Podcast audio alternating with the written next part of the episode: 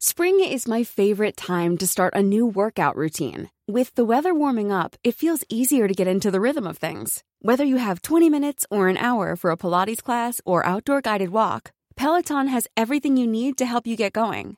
Get a head start on summer with Peloton at onepeloton.com.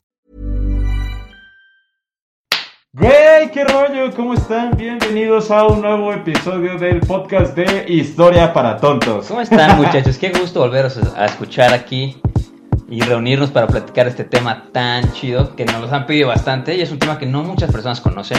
De hecho, y, y aparte está como de moda este tipo de temas, ¿no? Porque Sí. pues obviamente a todo mundo ya le gusta ser asiático. Sí, y le gusta el K-pop y ya todos son otakus. No les tocó que los discriminaran como a muchos de nosotros cuando éramos Sí, chiquitos. Afortunadamente yo era de los que agarraba zapes a los otakus Sí, y, y, a ahora mí, soy, y a mí me agarraban. y Entonces, ahora soy parte de ellos. sí, ya no puedes. Sí, no, la neta, vean anime, chavos, está muy chido, la neta. Pero 10 de sí, 10. Pero ¿cuál es el tema de hoy, Iker? hoy vamos a platicar de los inicios del imperio japonés. Ah. Bueno, de un poquito los antepasados y cómo se fue formando este imperio hasta llegar a la primera guerra sino-japonesa. Ah, pues ¿no? está muy bien, la Porque neta. planeamos después hacer otro capítulo en seguimiento, porque son muchas cosas. No, es un tema súper amplio que nos da para tres, cuatro enorme, capítulos. Sí. Y, y no queremos que se nos vaya ningún detalle. Entonces pre- preferimos mejor después, si les gusta, hacemos el segundo capítulo de la guerra sino-japonesa y cómo ya llegaron a... Pues empezó el Imperio Japonés, ¿no? Ya formalmente. Sí, sí, sí. Como lo, como y ya bueno, la participación de, de Japón en- con el eje en la Segunda Guerra Mundial Sí, claro. y todo ese tipo de cosas, ¿no? Sí, la guerra ruso-japonesa, la segunda guerra sino-japonesa. Sí, Ah, el- papel de Japón en la Segunda. Guerra del Opio, Y hasta, muchas y hasta cosas. la caída del Imperio Japonés. Sí, que es bien interesante. Sí, Está también. bien, cabrón. Pero pues ahorita decidimos más o menos platicarles a ustedes un poquito de cómo era Japón antes del imperio, eh, cómo este, era como su organización interna, como pues era básicamente un, era un feudo, era un imperio feudal, era un... No, pues era un, Eran no feudos. era ni siquiera imperio, eran Sí, feudos. eran feudos. Ajá, exacto. Para los que no se acuerdan, pues acuérdense que el sistema feudal es un sistema político, económico, eh, principalmente, bueno, muchos lo reconocen como europeo, pero también en el Japón antiguo, en China, en todos lados existían los, el feudalismo. Y bueno, para darles acá un poco en contexto, el feudalismo, pues hagan de cuenta que era como un rey que controlaba un territorio y existían señores feudales, que los, se podría decir que eran como pequeños gobernadores, Sí, sí, sí. pero que tenían mucha independencia. O sea, eran como pequeños reinos dentro de un reino, ¿no? Sí. Y, y lo controlaba el señor feudal. Y el señor feudal pues tenía su propio ejército, tenía su propio campesinado y bueno, pues también tenía su propio modelo económico inclusive. Sí, que el O sea, feudalismo, se llama Que feudalismo. Era el feudalismo Ajá. justamente. Y que los, el- por ejemplo, la obligación del, del señor feudal era nada más responder ante el llamado del rey en Sí. caso de... pues, Pero si no le llamaban, ese güey hacía lo que se le Sí, hinchaba el y huevo. inclusive atacar otros feudos y anexarlos y bueno, era un Sí, sí, sí. sistema bien, bien horrible, la Sí, neta. en, en pocas palabras, tú tienes el territorio, controlas la comida y si controlas la comida nos controlas a todos los que Ah, pues, comemos. como, claro que sí. ¿No? En todos lados, En, ¿no? pocas- en todos lados. Todavía. ¿no? Sí, en muchos países de África todavía dicen que no, pero sí. Entonces, pues bueno, eh, el Japón era un sistema feudalista totalmente, ¿no? Había, estaba el emperador japonés, pero pues obviamente había pequeños estados controlados por feudales y cada señor feudal tenía su propio ejército de samuráis. Sí, y digo, a diferencia de Europa, por ejemplo, que sí había feudalismo, pero los feudalismos interactuaban entre naciones también, ¿no? El, o sea, el que estaba en las fronteras interactuaban entre feudos. El caso aquí con Japón es que Japón llevaba cerrado desde 1937, di- 1600. 1637. O sea, era un estado que ahorita sería proteccionista, ¿no? Sí, se considera un teoría, estado totalmente ¿no? Pero en ese entonces no, no existía el proteccionismo, pero digamos que Japón no interactúa con otro, otro imperio, ni otra nación, ni otros feudos, cerrado. más que Japón. Sí, era totalmente cerrado y su economía se basaba en un mercado interno. Sí, no, no quería. Entonces, creo que en algún punto llegaron a permitir eh, a que un puerto llegaran portugueses o holandeses, pero nada más a ese puerto, creo que en el suroeste de Japón y tan tan. Y no, y eso porque pues empezó a llegar la presión, ¿no? De los imperios europeos. Sí, Pues Sí, porque, como bueno, en ese tiempo ya los imperios europeos habían empezado a llegar a, a esa parte de Asia y empezaron a conquistar pues diferentes regiones, ¿no? O sea, por ejemplo, que me parece los holandeses tenían lo que era, lo que hoy conocemos como Sri Lanka. ¿sí, no? Eh, Portugal ya tenía... eh, España con Filipinas, por España ejemplo. Bueno, un poquito más después, pero, pero Ajá. igual los Pero tenemos cerca. igual, o sea, este, Portugal le había llegado a China, en Macao, por ejemplo. El Reino Unido ya había llegado a Hong Kong, o sea, pues obviamente sí ya tenían que tener a huevo una Sí, interacción y- con los... Y, ya estaba rodeado de imperios, Sí, ya estaba rodeado de imperios. ¿no? O sea, el siguiente paso lógico era, pues, ser un imperio. Pero ahora, pues Japón era un lugar súper atractivo. Sí, Tenía muchísimos recursos. mucha cultura también que les muchísima interesaba. cultura, eh, ajá, que Porque- la gente se la sí, hacía rarísima. según yo el puerto en el que dejaban a llegar a los holandeses y a los portugueses era primaria, o sea, primordialmente el intercambio cultural, ¿no? Los, eh, los japoneses tr- trataban de comprar planos de tecnología holandesa y portuguesa y al igual, pues también se empapaban eh, los holandeses de, del arte, del haiku y todo ese tipo de cosas de, este, de los Del japoneses. Shibaji. De- sí. no lo busquen. O sí. Si, tienen más de 18 años, por favor busquen en Google qué es Shibari. El igual les interesa. No pregunten cómo lo sé.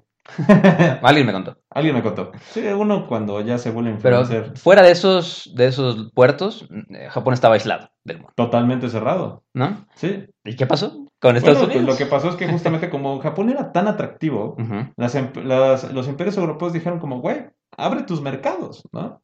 O sea, realmente comercia con nosotros, te podemos ofrecer muchas cosas como tecnología militar, que era lo que principalmente era lo que- les ofrecía, Ajá. y a cambio, pues quería que Japón les dejara usar sus puertos, pero también para la explotación pesquera, principalmente. O sea, pues porque como saben, a los japoneses les mama matar ballenas, y pues en ese tiempo no era la excepción, ¿no? Sí, Los- sí, se- sí se podía. Sí, Ahora sí ya se podía, ahí se restringido. podía libremente. Entonces querían usar los puertos japoneses para pues, reabastecimiento en la pesca ballenera. Y pues obviamente Japón decía que no. O Sí, sea, ¿no? porque era un sistema totalmente diferente al, al sistema occidental. Entonces, Sí, no, no tenían ninguna similaridad, ninguna. no, para nada. No, o sea, su sistema de leyes era totalmente diferente, sus costumbres, su idioma. Entonces, pues Sí. Japón, lo lógico que Japón dijera, no, muchas gracias. Y eran bravos, ¿eh? Aparte, no, o sea, siempre que se los querían obligar a abrir sus puertos, no se dejaban. Sí. Y bueno, tampoco había mucho interés porque pues, eran autosuficientes. ¿no? Una exacto. isla que no necesitaba otras islas. Sí, era una isla totalmente que, como dices, autosuficiente, o sea, vivían de sus recursos pesqueros, de sus recursos, este, ¿cómo se llama? Bueno, de la siembra de arroz. Entonces, Y, y bueno, todo el mundo sabe, si a usted, a ustedes les gusta un poco de estrategia militar y todo eso, invadir una isla es lo más difícil que Sí. Entonces, los japoneses se sentían tremendamente sí, sí, sí, seguros, ¿no? Inmamables, o sea. sí, es así como de, güey, no. o Sí, sea, o sea, está bien. ahí intentaron entrar los chinos, intentaron entrar los, mongoles y nadie pudo conquistar Japón. Sí, no, digo, porque a lo mejor la tecnología. Aquí fue lo interesante, porque en el momento que cambia la tecnología y llega Mr. USA Ah, con tecnología nueva, Gringo Man, con, con barcos, totalmente avanzados para su época. cañones de larga distancia, todo este tipo de cosas, llegan, según yo, en 1853. Llegan en No, 1852. 52. 52, 52, 53, 1852. por ahí en esas fechas, llegan y le dicen, oye, está bien padre tu país cerrado, pero ábrelo. Sí, así como casi, de- casi. ¿no? Sí, sí, sí le dijo a Japón así como, güey, me encanta, me encantaría comerciar contigo. Sí. ¿Y dijo Japón? No. Eh, sí, no, No, y pues justamente Estados Unidos, ¿quién le dice que no a Estados Unidos, güey? nadie. Pues nadie, y actualmente sigue siendo igual, güey. Nadie le dice que no a Estados Unidos. Aparte era un- una época donde Estados Unidos ya estaba en proceso de ser la potencia de América, Sí, ¿no? Ya estaba implementándose la doctrina Monroe de la famosísima América para los americanos. Eh, ya creo que ya había sido la guerra... No, no, todavía no había sido la guerra con España, ¿verdad? Eso No, todavía no. mucho después. no, sí, no. Pero ya estaba justamente, pues, ah, pues ya estaba, ya había pasado la, la guerra con México, Sí, ya había O sea, adquirido ya- todos los territorios del norte de México, estaba adquiriendo los territorios in- indígenas. O sea, no, pues, Estados Unidos era un monstruo sí, ya realmente. estaba creciendo y dijo, oye, necesito, aquí es una buena posición, Para abre tus fronteras, vamos a comerciar. Y Japón Y- le dijo, no, gracias. Sí, y aparte como quería aprovechar de ser el primer país en comerciar libremente con Japón, ¿no? Y sabía que era una Sí, sí, cuestión, sí. pues, súper sí, importante para ellos y pues les dijeron que no. ¿Y cómo respondió Estados Unidos? Ah, bueno, voy a bombardear tus puertos. Sí, dijo, están para tus puertos, allá hay una montaña que se ve que no utilizas, déjame hacer una demostración bélica de lo que puedo hacer con mis barquitos. Y toma. Entonces, Empieza pues, el- obviamente- El, poderosísimo general Perry. El Perry, Mr. Perry. Mr. Perry, que también casualmente, Mr. Perry fue el que tomó Tabasco. eh, ¿Cómo durante- crees? Sí, güey. Fue el que tomó Tabasco, bueno, durante la primera guerra de Tabasco, la Perry. segunda guerra de Tabasco, tomó Tampico, bombardeó Veracruz. Era un cabrón. Sí, No, era un dijeron, cabrón, después de bombardear Veracruz, tenemos una misión para ti. También es una costa sí. del otro No, lado del pues, mundo. La neta, mi respeto es para el almirante, imagínate, ¿no? O sea, después de triunfar en la guerra en Estados Unidos, Sí. digo, en México, Estados Unidos, Es, muy buen currículum. vete, vete para Japón, ojalá ya tuviera su CV, sí, ya no estaríamos desempleados. Abrí Japón.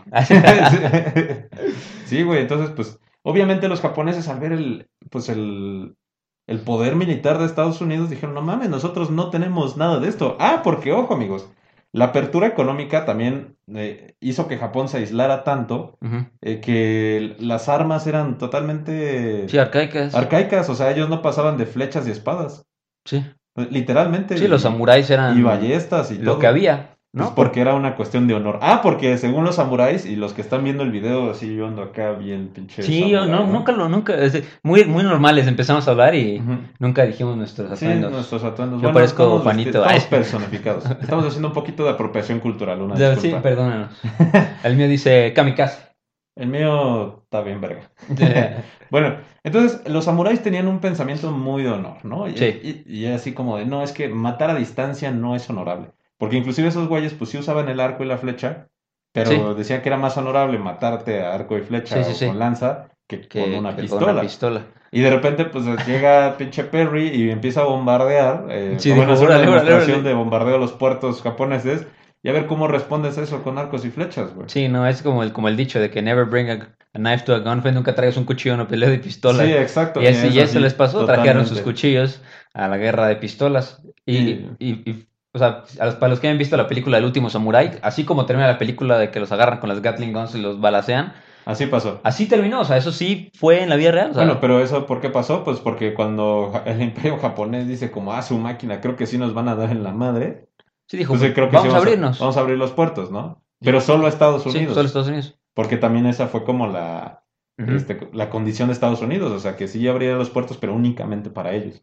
Y sí se hizo, entonces llegó mucha tecnología, llegó mucha occidentalización, o sea, la, el imperio japonés como que sí le llamó la Sí, se atención. empezaron a desempar la cultura Sí. y, y dijeron, oye, vamos a analizar el sistema político de estos cuates, les gustó. les gustó, vieron que el, el imperialismo occidental era mucho Era muy más atractivo, avanzado, y era era mucho muy más atractivo, ¿no? Entonces, pues justamente empiezan a deshacer el sistema feudal. Sí, porque digo, ya, ya estaban rodeados de, de imperios, ya lo platicamos, de Gran Bretaña, de Portugal, de España y Filipinas, Francia, Francia, o sea, ya estaban rodeados, entonces dijeron, pues, ¿cuál es el siguiente paso?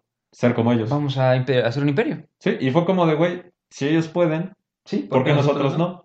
¿No? Y de hecho lo que empieza a hacer Japón es empezar a mandar a, a miles de estudiantes a Estados Unidos a estudiar. Empieza a mandar a un montón de migrantes, eh, bueno, para, con la finalidad de que aprendan sobre el- la, la- la cultura occidental y pues la adopten, ¿no? Entonces imagínate que mandas así a 10.000 güeyes a estudiar a, a prepararse sí. a Estados Unidos y luego los regresas y los güeyes vienen de que estudiaron en Harvard, unos en Oxford, llegan, se especializan en teorías militares occidentales. Ven que el sistema feudal desapareció desde hace 800 años. Sí, y dicen, ay, güey. Ajá, de como a su máquina, creo que, creo que estamos un poco atrasados. Pues llegan con este pensamiento que justamente pues empieza a darle un, o empieza a generar un gran cambio en Japón, ¿no? Sí, O sea, tanto socialmente como políticamente, militarmente y económicamente. Sí. Pero ¿a quién no le gustó esto? Pues a los señores a, a los feudales. señores feudales, a los que controlaban Sí, la tierra. Los que controlaban ¿no? todo. Porque hay que, hay que recordar que en Japón el, el- el emperador antes tenía una figura nada más simbólica, ¿no? Digamos que el emperador sí era eh, pues, el emperador, la figura del emperador, ¿no? Que es una casi casi ca- una deidad, pero, Pero nada más. pero era simbólico. Los, Sí, no, los- los señores feudales controlaban el territorio, casi casi, ¿no? Decían, sí, respondemos al emperador, pero al mismo tiempo nosotros tenemos el poderío militar porque tenemos a nuestros samuráis.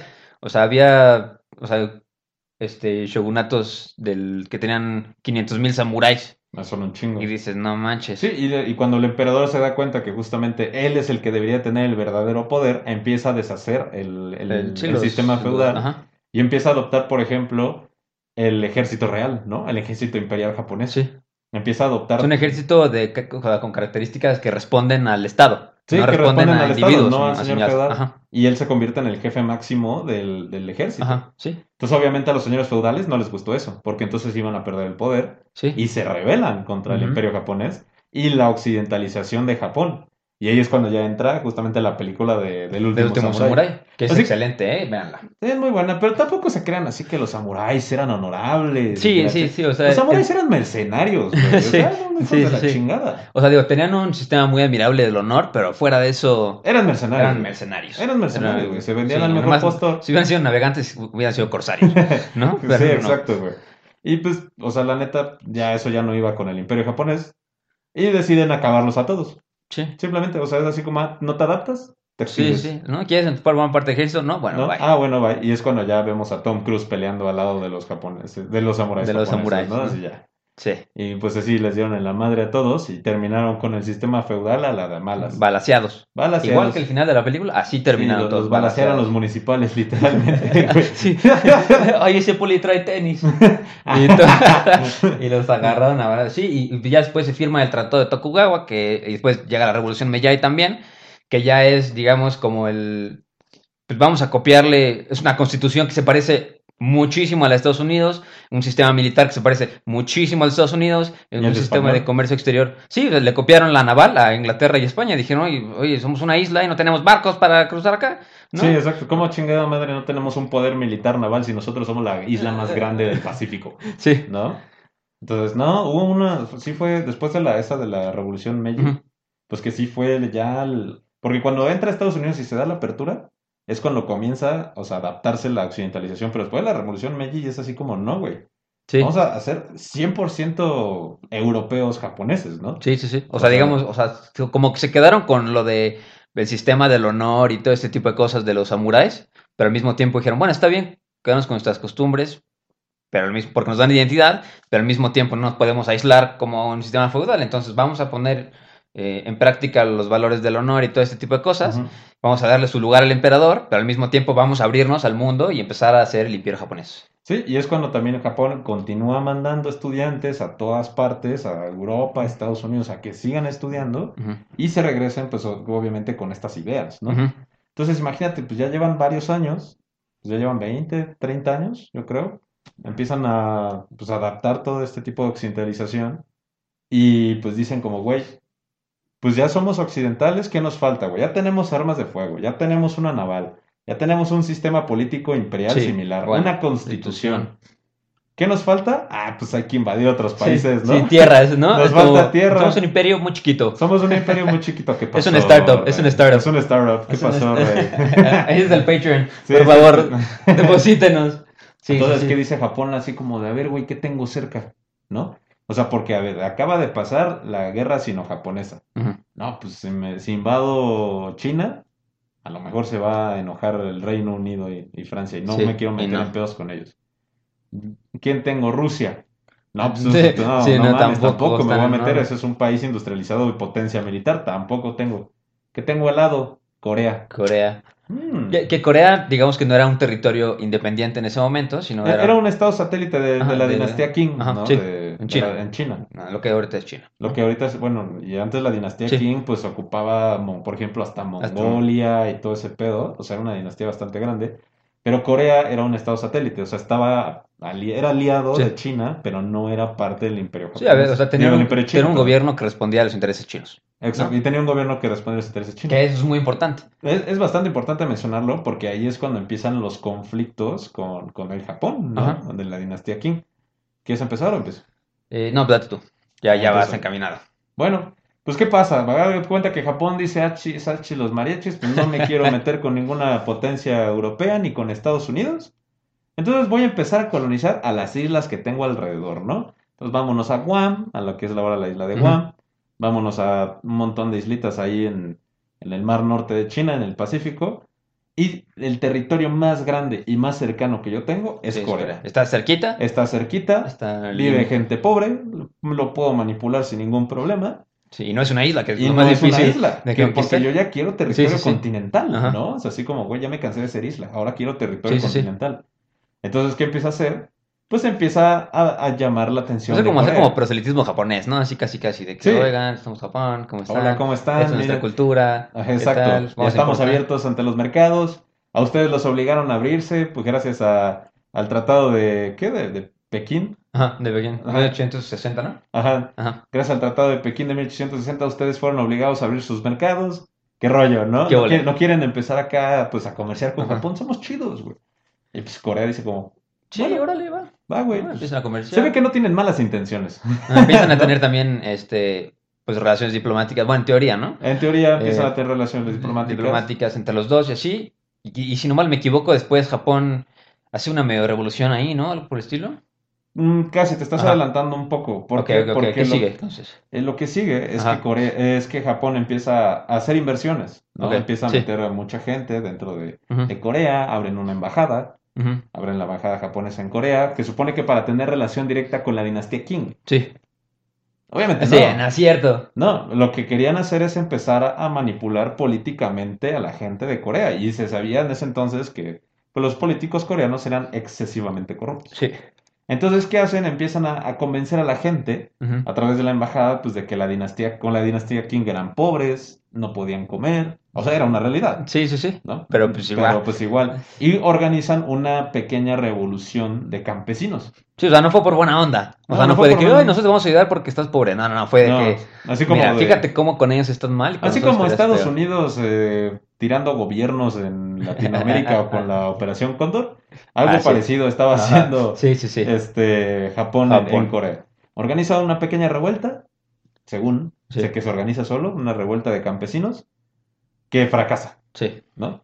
Pero se sabe que Japón ya le anda metiendo, pues Sí, ya está financiando caña, acá, ¿no? ¿no? O Sí, sea, sí. ya le anda picando las costillas a Ujú. Corea. Y pues la dinastía de Qing, ¿qué dice? Órale, ¿qué pasó, papi? Pues, Sí, sí, mi península coreana, güey. O sea, y le manda, manda a llamar la atención a Japón. Le Ajá. dice como, güey, ¿qué te pasa? O sea, ¿por qué estás organizando revueltas? Y Japón así como, no. Yo no soy. no, yo no soy. ¿Cómo China crees? Senpai, ¿cómo crees? Sí. China Sama, China Sama. ¿cómo ¿Qué te crees? pasa? Sí, sí, sí. y pues, o sea, China es como, bueno, va, güey. No pasa nada, pero te- ya te tengo en la mira. ¿Y por qué? Porque en ese entonces China también empieza una, después de la superhumillación de la Primera Guerra, Sí. eh, ¿Sí, este, no, la Primera Guerra ¿El del opio? China también empieza a renovar su ejército y hace una armada, una Sí, armada sí, sí. naval, empieza a comprar cañones y así. Sí, Y- o sea, fíjense que esto es como, que como 40, 50 años después de Japón. Sí, O sea, China fue de los países, o sea, grandes, de los grandes imperios más atrasados, que le entró a los cates mucho después, sí. ¿no? Ya se- 60, 50, 60 años después, ya dijo, oye, vamos a poner las pilas, ya vi que hasta mis aliados más chiquitos, que es Japón, ya está poniendo las pilas, una constitución bien verga, un ejército bien locochón, y yo, no, sigo siendo feudal. No, Entonces, y, y aún- ah, después de eso, de todos modos, sigo, siguió siendo feudal. sí, O sea, fue como que nosotros somos más tradicionales todavía que los japoneses, porque la dinastía Qing sigue ahí. ¿no? Y continuó hasta, hasta la, la revolución de los boxers, pero eso Sí, fue ya sí, ya, mucho muy- después. Entonces, bueno, ¿qué pasa? Eh, pues justamente China dice que pedo, yo ya también tengo barcos, yo tengo armas, si no quieres un pedo, deja de hacer tus mamadas en Corea, Sí. ¿no? O sea, ya This Mother's Day, celebrate the extraordinary women in your life with a heartfelt gift from Blue Nile. Whether it's for your mom, a mother figure, or yourself as a mom, find that perfect piece to express your love and appreciation. Explore Blue Nile's exquisite pearls and mesmerizing gemstones that she's sure to love. Enjoy fast shipping options like guaranteed free shipping and returns. Make this Mother's Day unforgettable with a piece from Blue Nile. Right now, get up to 50% off at BlueNile.com. That's BlueNile.com. Ya, ah, la neta, deja de hacer mamadas en Corea. Y Japón dice, ay, no hay yo, problema. no, yo no hago nada. yo no Por eso, nada, joven, por eso. joven, por eso. Pero ¿qué empieza a hacer Japón? O sea, le sigue picando las costillas a Corea y Sí, sí, sí. empieza a, a crear eh, gobiernos pro-japoneses. Y les empieza a convencer a los coreanos así como, güey, tú estás mejor con Japón, mira, nosotros ya tenemos dinero, Sí, sí, sí. ¿no? Fíjate, en estas provincias que estamos nosotros comerciando, están mejores que las otras, que no. Ajá, exacto. Nosotros tenemos apertura con Estados Unidos, algo que tú no tienes, ¿no? O sea, nosotros Sí. tenemos esto, les podemos mejorar el armamento. Y es más, ¿por qué no te independizas? Sí, qué ole. ¡Ah, qué óvole, no! Y Ah, que, ese- que Corea dice como, ¿qué? ¿No? Eso lo- se puede. eso se puede. Nadie me dijo, no me llegó ese email. Ajá, y le dicen a, empiezan a decirle a Corea así como, mira, güey, si tú cortas todos los nexos con China, yo voy a ser tu subordinado, yo te voy a apoyar. Yo te doy armas, te doy dinero, te ayudo a hacer comercio. O sea, pero nada más Sí, sí, sí. aléjate. Y es como, ¿pero quieres que sea parte del imperio japonés? No, No. tú solito. Así te- Aviéntate los cates. Hace un estado satélite de Japón nada más. Sí. ¿no? A nosotros nos va bien chingón. Y pues a Corea le llama la atención, ¿no? O sea, y es cuando China empieza a guachar y dice como de, güey, no, o sea, esto Ya está- te vi. ya te digo, esto está mal, ¿no? Y pero ¿qué es lo que pasa? Pues resulta que matan a un este, activista pro-japonés coreano en China. Sí, o sea, sí, no más fue uno, han de haber sido. O sea, No, pero mataron fue, a fue un activista bastante, bastante Ajá, bastante famoso. Ajá. No, no recuerdo su Sí, sí, nombre. sí. Pero lo asesinan en China y eso causa muchas revueltas e- en- dentro de Corea. O sea, porque si es así como de güey, o sea, ¿por qué lo... Ah, porque aparte como, como China empezó a ver que hubo muchos movimientos pro-japoneses, manda a arrestar a muchísima gente, Sí. ¿No? O sea, manda a arrestar, empiezan a haber revueltas, las, este, bueno, como buen imperio, pues apacigua las revueltas a punto de balazos. Empiezan a morir muchos, pero cuando asesinan a un activista en China, Ajá. Japonés. Ja- Activista japonés. ja- no, era pro-japonés, ¿no? Pero es que según todo el pedo empezó porque asesinaron a varios japoneses. Ah, pero eso fue después. Un poquillo después ya. Ajá, o sea, porque sí. asesinan a Del este activista siguiente. japonés, Ajá. pro-japonés, Pro japonés. en China, Ajá. era coreano. Y, en, y empiezan las revueltas nuevamente en Corea Sí, cuando sí. llega la noticia, y se empiezan, y en las revueltas asesinan a unos japoneses. Y ahí En- es en cuando. Japón dice, "Ah". Ajá, y ahí es cuando Japón dice como, ey, ey, ey, ey, ey, tengo que proteger mis intereses y a mi población. pero, Entonces, pero, pero. pero de repente, pues China y Japón así como que habían llegado a un acuerdo. Ajá, Ah, porque como ya eran revoluciones de independencia, sí, Japón le empieza a decir a China, no te metas, güey, porque es un proceso independentista. sí. Deja que los coreanos se Sí, independicen. Y, y es más, si te metes y no dejas que Corea se, Ajá. se apacigüe solo y haga lo que quiera, yo voy... Ah, porque era así como, eh, necesito que el gobierno chino y el, el emperador coreano que está ahorita, pues es a Sí. favor de China, ¿no? Entonces, si este güey cae, vas a oír un emperador o un rey coreano Ujú. 100% coreano. 100%. Sin ningún interés, ¿no? Va a ser una península independiente. Y ya le dice Japón a China, si tú te metes, güey, yo me meto. Yo me meto. Entonces, ¿qué tal si nadie se mete? Y China dice, va, ¿no? O sea, no hay Ah, pedo. sí, no hay pay. Yo no quiero cates. Ya no quiero. Ajá, exacto. Pero ¿qué pasa? Empiezan a morirse poblaciones, pobladores japoneses, Japoneses. En, en Corea. Y Corea de ahí se agarra y dice, digo, y Japón, En perdón, Japón se dice, agarra. Sí, sí, sí. Y dice como de, ah, ¿qué pasó, papi? Pues Sí, están matando a mi banda, ¿no? están matando a mi banda y tengo ahí unas armas que hice que no he podido probar. Ajá, exacto. y ¿No? Porque como de- fue como, la, es como el primer acercamiento japonés al, a, lo, a lo bélico, Sí, y ¿no? pues así de Del imperio, pues. del ¿no? imperio japonés. Ah. Y así ah, pues, a- a- preparan a su armada, que sale de Japón, con 6.000 soldados japoneses. Sí, y, y- Y- y- y el imperio coreano, digo, el, ejército de Corea casi casi les pásale, joven, o sea, de Sí, que, pues no de mames, que no- yo no, no tengo ni la fuerza ni las ganas de andar de peleando. andar peleando. Y pues Pásale. entra el, el ejército japonés facilísimo a Sí, Corea. hasta Manchuria se va, ¿no? Sí, se- y se van todos hasta el norte y llegan con la frontera con China. Sí. Y es cuando China dice, órale, cabrón, ¿qué pedo? No, no, que no nos íbamos a meter. Sí. Y ya Japón dice "Es que tengo que defender mis intereses porque están muriendo personas japonesas, mi embajada estaba en riesgo, este, mis, eh, mis actividades económicas también estaban en riesgo. Pero yo nada más vengo a apaciguar la situación. Sí. O sea, es así como no, no, te, no ni creas que yo quiero a Sí, ni Corea. creas, y aún las manos puedes poniendo la bandera, ¿no? es mío. Y es así como de, güey, pero no que no querías poner gobiernos pro-japoneses. Fue su decisión. Sí, Fue su decisión, carnal. Y se declara, pon tú, como una independencia de Sí. Corea. Entonces ya es cuando China dice, no mames, güey, viol- violaste los tratados, sí. o sea, llegaste hasta Manchuria, estás violando las fronteras de Corea y. China, de, bueno, de la dinastía Qing, vámonos a la guerra, chinguen a su madre, ¿no? Y se van a la guerra. Y, ¿Y pierden Japón? los chinos. Pero Japón feliz. Sí, ellos decían, eso es lo que yo quería. Era lo que yo quería, no, yo quiero conquistar. ¿Por qué? Porque entonces ya le voy a demostrar, y, y hablando geopolíticamente, lo que quería. Japón es era demostrarle a las potencias europeas también, de que ellos ya tenían la capacidad económica Sí. y capacidad militar de, De- ser un imperio, ¿no? Y de que ya no podía, porque yo creo, güey, que después de la, la primera guerra del opio, a Japón le dio miedo que le hicieran Que lo le mismo. hicieran lo mismo. Es que no mames, sí se pasan de ver Sí, no, chinos. no, pues el Reino Unido se pasó de verguísima con los chinos, güey. Entonces yo creo que después de la primera guerra del opio Japón le dio miedo y estaba demostrando de que ellos también podían vencer a los chinos, ¿no? Y yo así como, güey, Sí, va. nosotros vamos a hacer, y así como, si ustedes vienen, a lo mejor nos conquistan, pero la van a Sí. tener bien difícil, ¿no? Y empieza lo que es la primera guerra sino-japonesa, que fue básicamente, pues, bueno, y principalmente en partes del Mar Amarillo, Sí. en la península este, coreana, Coreana. en Manchuria, Y lo que yo no sabía es que también llegaron hasta Taiwán. Y de hecho comienza la ocupación japonesa en Taiwán. Órale. Bueno, en ese entonces era la isla de Formosa, pero sí, es pero lo que conocemos ah, ahorita como, Taiwán.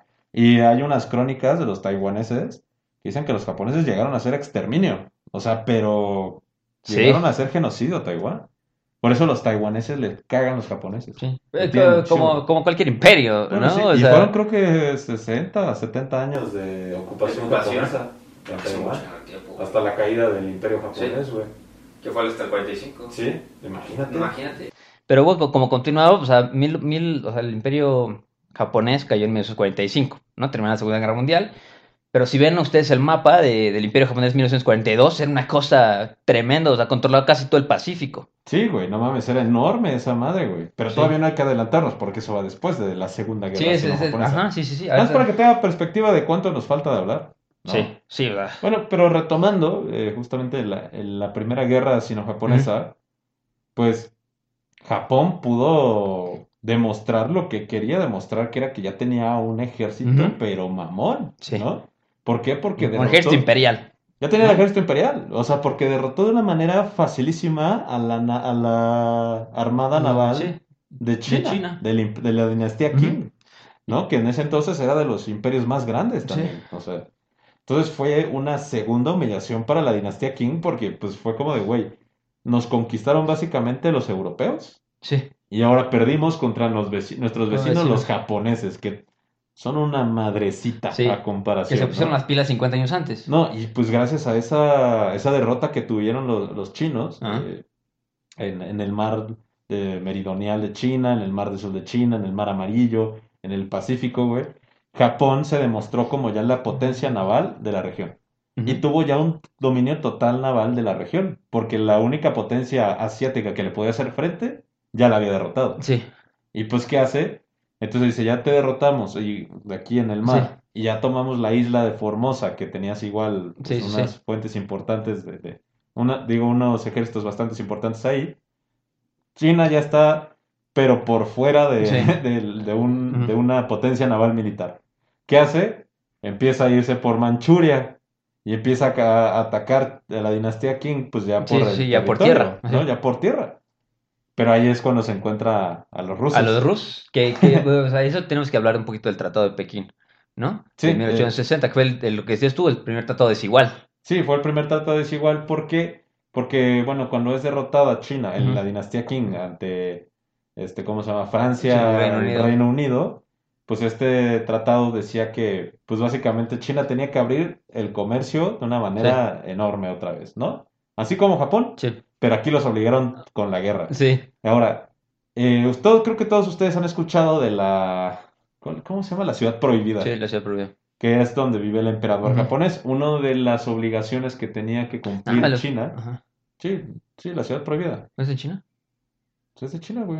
Ah. La enorme, Sí, la roja. sí. Sí, Pero está en China. está en China. Ajá, pues, pensé que de Japón y dije, no, creo que no. No, no, no, Sí, en China. es otra, Sí, la ciudad prohibida en, en Ajá, China. Ok. ¿esa? Sí. Bueno, estaba prohibido que los extranjeros inclusive se acercaran, ¿no?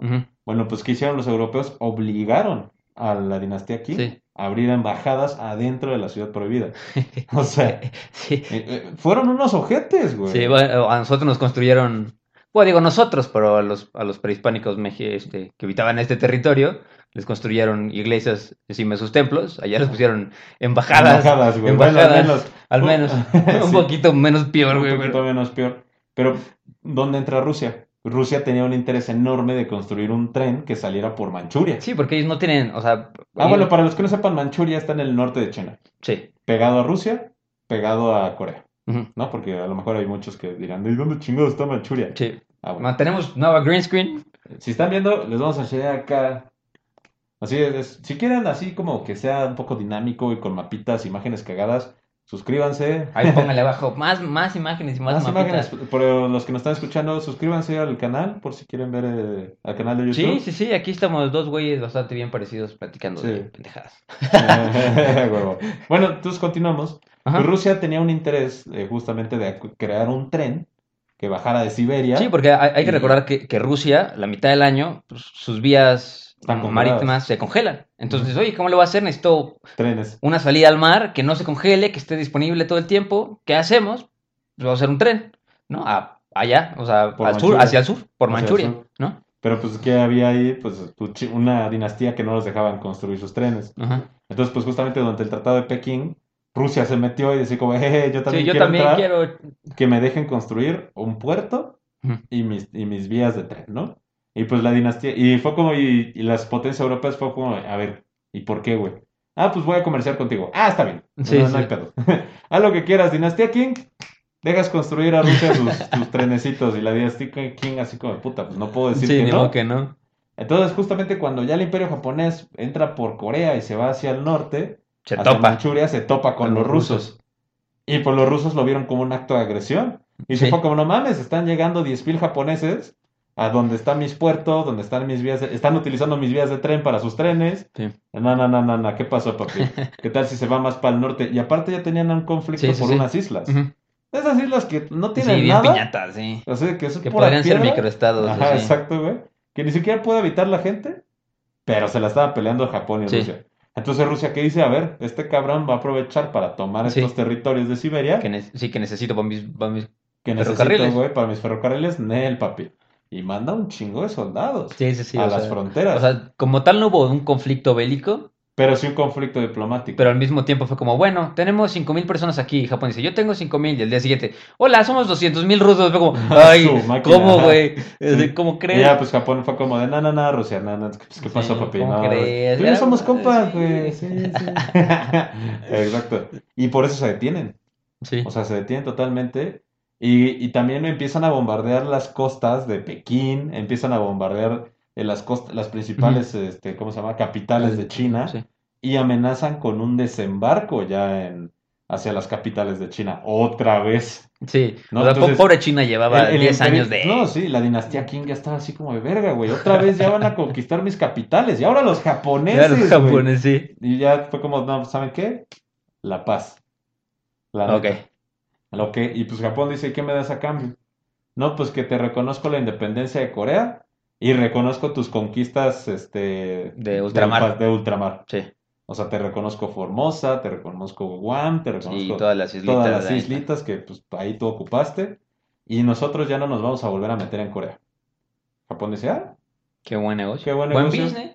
Va el buen business, excelente Los dos servicio. ganamos, los dos Ajá. ganamos. Yo no te puteo y Ajá, no te puteo y, Y yo gano también, y yo ¿no? gano. Sí, sí. tú ganas al no ser puteado por mí. Mira, tú ganas las islas y yo qué gano, que no te den la madre. Sí, sí, sí, exacto, sí, sí.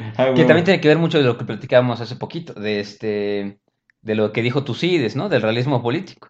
Ah, sí, que la fue como en, Politik, en- güey. en- que en el momento, o sea, para quien no sepa, Tucídides era un cuate que escribió un libro que se llama, o sea, es, es el padre de la historia. No, ¿Seguro? Her- Heródoto es el padre de la historia, ya lo investigué. Que no. ¿Qué es Heródoto, güey? Bueno, dejen en los comentarios. Vaya quién en los comentarios quién es, pero según yo es Heródoto, No, porque yo iba a ser según yo es Tucídides. Según yo es Heródoto, güey. Bueno, pues hay una trampa que es la trampa de Tucídides, Ajá. que bueno, él, él es cronista, ¿no? Ajá. Según es el, el cronista, este, según yo, que escribe un libro que se llama La Guerra del Peloponeso. en Según el- yo lo escribió Heródoto. Bueno, eh, eh, Ahí pónganlo en los comentarios a ver quién tiene razón. Y este. Y se supone que narra cómo los este, Atenas y Esparta están. O sea, primero son equipos y después una potencia sobrepasa a la otra. Y, y eran equipo y, y los, los, los atenienses le dicen a los espartanos: "Oye, ¿sabes qué? Pues ya conquistamos este pedo, ahora nos toca Conquistar. conquistarte a ti. Entonces fue como: No, pues somos amigos, ¿por qué vas a conquistar? Y le contestan: Porque puedo. Porque puedo. ¿no? Entonces, de eso es, en las relaciones internacionales nos enseñan la trampa de Tucídides, ¿no? Que trata de cuando una potencia hegemónica sobrepasa a otra potencia hegemónica, el conflicto es inevitable. Sí, claro. ¿No? No, y lo podemos ver en todos los conflictos. En todos, o sea, En todos lados. si, si te, si te sientas a pensar en qué guerra no ha aplicado, después del 45, después de la, después de la bomba nuclear, o sea, después de que aparecen las bombas nucleares, ya no aplica. No, porque Po- pues ya es así como, güey. Porque ya es como, mandes bueno, una bomba nuclear, sí. jodes el mundo, güey. Sí, ya es destrucción mutua asegurada, la- la- ya. Ajá, exacto. Entonces ya, ya, Pero no- antes ya de no la aplica. bomba nuclear, güey, se aplicaba esa. Eh, para todos, Para o sea, a, mí nada más se me ocurre, por ejemplo, cuando Estados Unidos sobrepasa a la Gran Bretaña, pero es que eran aliados en la Segunda Guerra Mundial, pues Gran Bretaña no está en posición como para responder a Estados Unidos y le, oye, ¿cómo, cómo que estás haciendo tus instituciones? Vámonos, vámonos fácil, güey. Vámonos México, Estados Unidos. Sí. O sea, llegó un punto en que el ejército mexicano tenía el poder, güey, para inclusive pensar en invadir Cuba, en pensar en invadir Guatemala, pensar en invadir Puerto Rico, no, no Puerto Rico, no, ¿cómo se llama? Este, la isla de la, la española, La que es española, sí. República Dominicana, Haití, güey. Porque ya tenían el, eh, o sea, y fue un plan de Santana, ¿no? Que dijo, vamos a hacer esto. Sí. Y de repente llega a los United States y fue como que creen ya son más poderosos. Ah, sí. Entonces dijeron, ah, era broma. Era un chiste. Y pues nos invaden y, la valió madres, ¿no? Nos quitaron la mitad del territorio. Pero pues lo mismo pasó con China y, y Japón. ¿En Japón? Sí, el Ja- O sea- Japón solo lo sobrepasó y dijo, pues, ¿sabes qué? Te voy a conquistar sabes- porque ¿sabes puedo. qué también es la, la cuestión de Japón? O sea, Japón es una isla, o sea, como dijimos, Ujú. ¿no? No tienen espacio. Y desde ese entonces los japoneses se sentían atrapados en la isla. Y decían, güey, necesitamos más territorio. Y como veían que justamente los imperios europeos eran así como, lo quiero, lo tengo. Sí, de que su capital está hasta casa de la fregada Ajá, en otro y- continente Ajá, y tienes una isla enfrente de la mía y dices, oye, ¿por qué yo no voy a tener una enfrente de la tuya? Exacto, güey. O sea, exacto, justamente, ¿no? Sí, porque chingados los holandeses tienen una isla que ahora sí es Sri Lanka, güey. Sí, Y Holanda está, pero sí lejísimo. excesivamente lejos. O sea, yo creo que son seis meses de navegación. Y yo que tengo aquí una pinche península que nadie pela, no la puedo tener. Y ya pues cuando vence a, a li- a la dinastía King, pues dijo, ah, ah, ¿qué creen? Sí puedo. Ah, sí pude. Sí me salió. Y estuvo papa. Y estuvo No, fácil, y o sea, relativamente papa, o sea. fácil. Y le dice a las potencias europeas, miren, yo ya soy una chingonería, güey. ¿No? Yo ya tengo mi industria militar, me estoy industrializando como ustedes. Sí, ya hasta tuve pez con Rusia. Tengo la capacidad de, de justamente tener conflictos con sus potencias. Sí. Y tengo la capacidad y el dinero, o sea, tanto militar como económicamente, para invadir otros países. ¿no? Eso, yo, eso es lo que demuestra Japón después de la Primera Guerra Sino-Japonesa. Es así como, a lo mejor se pueden meter conmigo, pero les va a costar trabajo. Sí. Y como ya vieron que tengo la capacidad, pues Y ¿por ya qué no me mejor? dejo, pues. Ajá, ya no me dejo. ¿Y por qué no mejor nos hacemos amigos? Y ya empezó como pues el auge del imperio japonés. Empezó Empezó, empezó a inflarse, del inflarse, inflar. Sí. Ah, pero aparte, ¿sabes? Los hijos de la chingada, o sea, aparte de que le quitan las islas a la dinastía King, Ajá. o sea, aparte de que le, les, bueno, les dicen que el win-win es el que ellos Sí, se sí, quedan con sus conquistas y a cambio no les dan la, les ganar, parten la ganar. madre, les pidieron gastos de guerra, güey. Les pidieron, o sea, China, la dinastía Ajá, King tuvo que pagar gastos de guerra. No, indemnizaciones de guerra. ¿Y sabes cuánto fue, güey? O sea, No, no sé. vete a saber la cantidad. Sí. Pero fue lo que Japón generaba en tres años. No. Eso fue lo que pagó la dinastía King. O sea, O sea, Japón se hizo sí. rico. sí, O sea, después de eso Japón se hizo rico porque lo que producía al año en tres en años, tres años. es- eh, China lo tuvo que pagar. No, locura. Entonces, das cuenta que Japón pudo no haber trabajado por tres años y le iba bien Sí. verga, güey. Pudo haber, y aparte era así como de, me reparas mis barcos. Me Sí. vas a mandar, eh, bueno, me vas a pagar este pedo, ¿no? Y vas a, y vamos a comerciar aparte, Sí. porque también quiero comerciar contigo, güey. Sí, sí. Así que te me vas a la verga, güey. Japón se hizo por eso un imperio rapidísimo, güey. Imagínate, güey. Está muy cabrón, güey. Eso sí. Mira, con esto demostramos que al que no le gusta la historia es un... no Sí, se le enseñan güey, bien, está- no no, se le enseñan bien, es porque, algo súper interesante. porque, o sea, qué cosa, qué impresión, güey. O sea, Sí, qué impresión. Imagínate obligar a un imperio entero que te pague lo que produces tres veces al año. No. Tres veces en un año, güey. Te digo, o sea, pudieron no haber Sí, trabajado sí. en tres años sin ningún pedo, güey. Y obviamente. Y desde ahí dijeron, sí me salió y me pagaron por hacerlo. No, es como si te conviertes en siendo- TikToker de la noche a la mañana. Yo siendo TikToker, güey, así como. ¿Cómo que tengo cuatro millones de seguidores y me están pagando por grabar esto? sí, soy. Gracias, chavos. Muchas gracias, amigos. Suscríbanse. que nos dejan hacer estas cosas tan padres para ustedes. Sí, está, está chido. Pero sí, güey, o sea, realmente, pues es lo que dio inicio al, Al Imperio al Japonés. imperio japonés totalmente. Que se infló. O sea, Muy cabrón. Y ya después. o sea, pues, vamos a spoilear un poquito el siguiente, de los siguientes capítulos, pero, pero, pues, ya después tuvo los huevos para declarar la guerra a Rusia. Durante la, guerra ruso-japonesa, güey. Después Después- para de- eh, aprovecharse de la Primera Guerra Mundial y quitarle las islas a Alemania, güey. sí. Todas las islas alemanas del Pacífico, de que estaban en el Pacífico se las quitó. A Francia también le quitó varias, al Reino Unido le quitó varias en la, durante la. Primera Guerra Mundial. Y ya para después de la Segunda Guerra Mundial, armarse de huevos y invadir todo invadir el Pacífico, todo, o sea. ¿no? O sea, mira, vamos a spoilear tantito el siguiente capítulo. Es una foto de Japón antes de que empezara todo el Imperio japonés. Y esta es una y es una foto de después. Yo me lo estoy imaginando, pero es así. Sí, es me huele el cerebro, o sea, sí. ¿no? Entonces, pues a ver. Pues yo Ya, creo hasta que- aquí la dejamos, ¿no? hasta aquí la dejamos, yo creo. Sí, para ya no pa- pasarnos más y tener de qué platicar después. Claro que sí. ustedes, ya para platicar el, el papel de Japón que tuvo en la Segunda Guerra Mundial, cómo fue que Hitler se enteró y dijo, ay, mira, Ya, su máquina. mira qué padre, yo ta- a mí también me gusta eso de invadir lugares. ¿Cómo le hacemos? Sí, ¿cómo ¿No? hacemos? Y pues es una fue- relación padre y este... Y pues Y bueno, yo creo pues que... al fin y al cabo, como todo imperio, algún día tuvo que caer. Sí. Y cayó Y muy... cayó, y cayó... Muy cabrón. Digo, porque perdió la Segunda Guerra Mundial. Sí, Entonces, pero no, como- también se no. Pero bueno, Pues no vamos a hacer más spoilers. más no se vamos a hacer pasaron más de- sí, spoilers. ¿no? Hasta aquí lo vamos a Pero dejar. hasta aquí dejamos, muchachos, ya saben, suscríbanse. Si les gustó el nuevo formato de la green screen, si es que la supimos usar, si no, pues van a ver nada más verde. Una pantalla verde, claro. una pantalla sí. verde muy bonita. Eh, pero suscríbanse, vamos a abrir también una página de Face, este, para que nos pongan también en los comentarios de todo lo que quieran ustedes que platiquemos. Suscríbanse al TikTok, sus- suscríbanse manita arriba, Me pueden, encontrar, me pueden encontrar en todas las redes sociales a mí como arroba historia para tontos. Y bueno, da- oye, no hemos preguntado si quieres que te sigan a ti, güey. Nah. Pues es que no, no publico nada, casi nada más uso. Instagram. Pero ¿qué tal como- si abrimos una, una cuenta para, o sea, que se llame como Sí. Historia para Tontos Podcast, donde O, puedan o seguirnos. podcast para tontos, ¿cómo les Podcast gusta? para tontos. Esto estamos platicando. ¿Qué nombre les gusta más para el podcast? ¿Historia Sí. para tontos o podcast para tontos? Por favor, comuníquenos. Y este, y abrimos una página de Instagram para subir cosas ahí, que la gente nos ponga qué cosas Sí, quieren les saber, subir noticias de- del siguiente podcast. A lo mejor podemos subir eh, como contenido que complemente al, A al la podcast de que la estamos semana. diciendo, claro que Y sí. este, y no, pues Y bueno, perfecto, chavos. Nos vemos la próxima Bueno, un semana. saludo. Muchísimas gracias. Bye.